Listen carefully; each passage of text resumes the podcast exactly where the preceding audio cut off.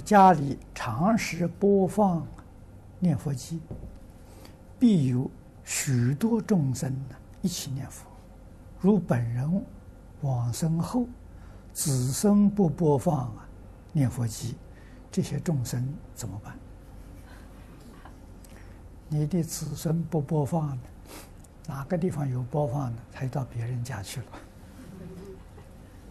这是肯定的，你家里供养，他在你家照顾，啊，说在家，他跟你们在一起念佛了，也是家里面的护法神，啊，那你们不供养的时候，哎，他就到别人别的别家去了，啊，或者到其他道场去了。